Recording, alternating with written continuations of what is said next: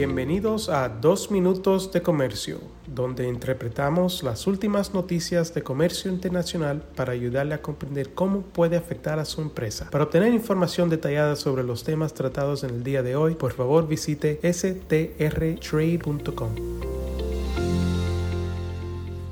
Hola, mi nombre es David Olave y soy un abogado en la oficina de la ciudad de Washington.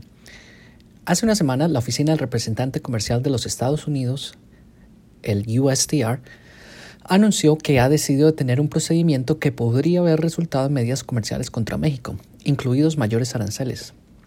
En septiembre, el USTR recibió una petición de un grupo bipartidista de miembros del Congreso solicitando una investigación dentro de la llamada Sección 301 y pidiendo una protección comercial en relación a lo que ellos llamaron abro comillas, una inundación de productos agrícolas estacionales y perecederos que están siendo importados de México, específicamente frutas y verduras. Cierro comillas. La petición, que es algo extraña porque viene, repito, de miembros del Congreso y no de industria, solicitaba que el USTR utilizara lo que la petición llama una amplia autoridad para investigar y reparar prácticas comerciales que graban y restringen el comercio estadounidense y también pedía que se trabajara con los peticionarios, los peticionarios que en este caso eran eh, quienes representaban las industrias eh, agrícolas y estacionales en eh, la Florida.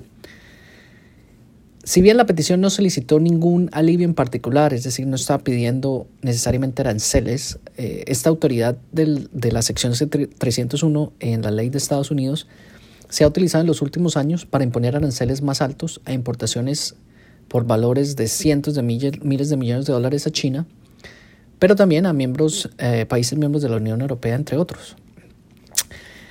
Luego hubo otra carta el 20 de octubre en el que otro grupo de congresistas le advirtió al USDR que abrir una investigación en este momento podría tener varias consecuencias negativas, incluyendo perder la credibilidad de la sección 301 como una herramienta efectiva, aumentar el costo de los productos frescos para los consumidores estadounidenses y también posiblemente provocar medidas de represalia de, México, lo cual eh, llevaría a mayores aranceles a los productos exportados de Estados Unidos hacia México.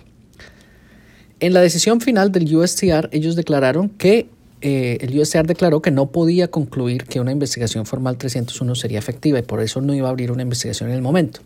Sin embargo, el USTR dice que establecerá un panel asesor de la industria del sector privado para recomendar medidas que promuevan la competitividad de los productos estacionales y perecederos en el sureste de los Estados Unidos.